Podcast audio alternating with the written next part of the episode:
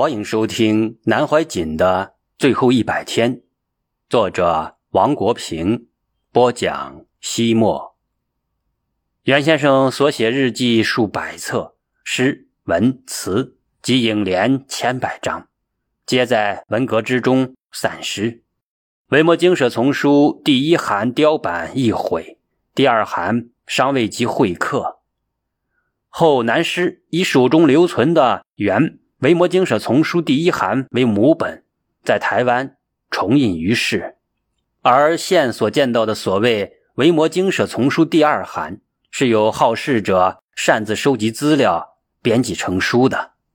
得到恩师去世的消息，身在异乡的南师不胜悲伤，当即含泪捉笔，作词一首，得蜀中故人子女信口号，以纪念。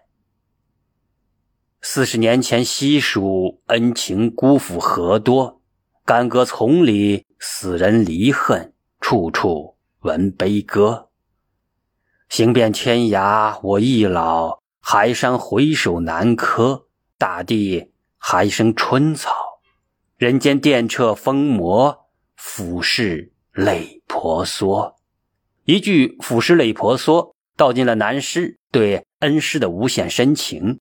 数十年来，父子般的师徒情谊，历时间之渺远而俨然未散。或许此时，南师正面朝灵岩，心语滂沱。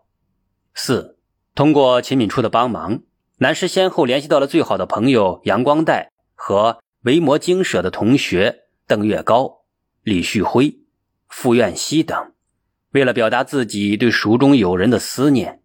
南师每年都从美国和香港地区汇款给秦敏初，请他代表自己于端午、中秋、春节等时节去看望和拜访朋友，包括袁焕先的三位太太和袁淑平等，给他们一定的资助，同时也资助贾提涛等人。十多年来从未间断，直至近年，蜀中有人集体商议，请南先生不要再。积钱了方止。此时的南师虽已名动四海，但是自幼尊师重教的他，几十年来对父母师长感念甚深，照顾有加。尽管恩师已故，但是恩师埋骨何处却杳无音信，这成了南师心中无法挥去的牵挂。两千零六年，南师回到大陆，在太湖大学堂讲习期间。南师依然没有放弃寻找恩师袁焕先灵骨的下落。两千零六年，时任中国科技大学校长朱清时先生拜访南师，与南先生交流佛学与科学的关系，相谈甚欢。临走时，朱先生表示，若有机缘，拟引荐几位四川的年轻名僧来太湖大学堂拜会南先生，以期启发他们开创新时代的。禅佛传承。两千零八年十月一日，朱清时先生与成都文殊院住持宗信法师来到太湖大学堂拜访南师。席间，南先生谈起抗战时在成都任教于中央军校，其宿舍恰在北教场后门，格林即是文殊院前门。谈到与文殊院方外之友的过往，以及。辅助袁焕先在成都三义庙创办维摩经舍之过程，还有与传习法师、印华法师之因缘等旧事。当谈及寻觅袁焕先灵骨隐迹一事，南师甚以为憾。随后，南先生为宗姓法师：“俗家原是哪里人？”宗姓法师答：“我是潼南玉溪口人。”南先生一听大喜，说道。哎呀，玉溪口我住过的，那是跟幻师一起回到他第三个夫人的家乡玉溪口过年去的。玉溪口是潼南重镇，潼南县是傅真武的家乡，也是杨尚昆的家乡。我在四川边区担任凉山垦殖公司总经理的时候，还是用的南玉溪这个名字。所以听到你是玉溪口人，真是心头一亮，这一下找到对象了。我有件事情，听说袁老师的骨灰在潼南玉溪口，能否麻烦你帮忙查一下？就在我师母家宅旁的菜院子里。如果能把袁老师的骨灰找到，我想修一个灵塔做纪念。宗姓法师当即应承了下来。回川后，四处打听袁焕先灵骨下落，辗转数度，寻访多人，才了解到袁焕先先生去世之后，骨灰开始是放在成都家里的。不久，文革爆发，局势动荡。为了保护袁焕先的骨灰，袁焕先的三太太陈雪萍委托亲戚李成武，将袁焕先的骨灰坛子背回了潼南玉溪口。之所以将袁焕先的骨灰送回玉溪口，一是因为陈老太太娘家就在玉溪口，有亲戚可以帮忙埋葬和守护；二是因为袁焕先为玉溪口做了很多好事，与玉溪口感情极深；三是潼南和玉溪口有很多人是袁焕先的朋友和学生，潼南县长高登海、议长田兆普皆是袁焕先的好友。维摩经舍丛书第一函中曾收有袁焕先致高祝东的书信两函，并有诗：“玉溪口舟行经红岩嘴夜笛潼南口号，记之。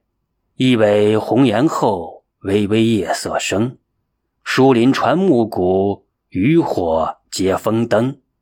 水落舟行爱，潮平渡性能。”莫愁云黑夜，恐是有龙星。后来袁焕先离开潼南时，也曾依诗别潼南诸子，告别潼南诸位好友：“不可别君日，抒怀强赋诗。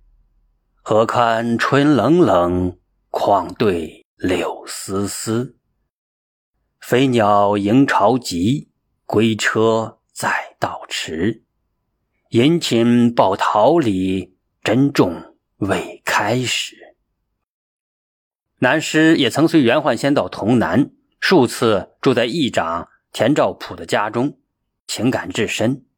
一九四六年，南师离川赴滇前夕，在重庆会见了田兆普，有感五载魁达，聚散如梦，遂赠诗一首：“云水平飘起偶然。”九年足迹遍西川，管他鬓到秋边白，落得人闲月似烟。长空转，世难全，又入阎府欲界迁。尊前酒醒荒唐梦，君向潼南，我向滇。由此可见，袁焕先与南师师徒对潼南玉溪口的感情何其之深。袁焕先去世之后，灵骨归此，亦是情理之中事。当时，李成武夫人娘家住在潼南青石坝，李成武先将袁焕先的骨灰放在青石坝岳父家中，岳父家人认为不吉利。几天之后，李成武又将骨灰背到了玉溪口古溪镇陈老太太的姐姐家。当天晚上，姐夫就半夜将袁焕先的骨灰背上山。找了个地方埋了，并委托儿子李成卓和李成群守护。二十世纪八十年代期间，成都维摩经舍的后起弟子们来到玉溪口，准备将袁焕先骨灰请回成都供奉，但是当时情况不明，陈老太太没有同意，弟子们就回去了。陈老太太及家人担心骨灰被弟子们私自取走，又在一个夜里。另外，在家寨旁的菜园子里找了个地方，挖了个洞，埋了起来。得到袁焕先骨灰埋在潼南玉溪口的确切消息之后，两千零九年二月，宗姓法师致函南先生，提议寻访袁焕先灵骨建墓纪念。他在信中云：“另向您老提议建议，关于袁老夫子墓地事宜。袁老夫子在佛学上的造诣和禅学修为。”在四川佛教史上是应记下一笔的。现元老父子的灵骨栖隐玉溪，于建以为当修其墓地，树立墓碑，立墓志铭，以供后世凭吊。南师当即回函，法师来函，提示五师换工一队，尚在潼南玉溪，应须建纪念塔一事。忽而使我如见当时同参同学之中有一固有之感，但此事为再请法师代密以童南当地善心，能发心对此任劳任怨者为之。如是玉溪镇或童南本家之出家人或善信居士更好，所有经费同归我负担。但是寻找何其艰难，时过境迁。许多当事人皆已故去，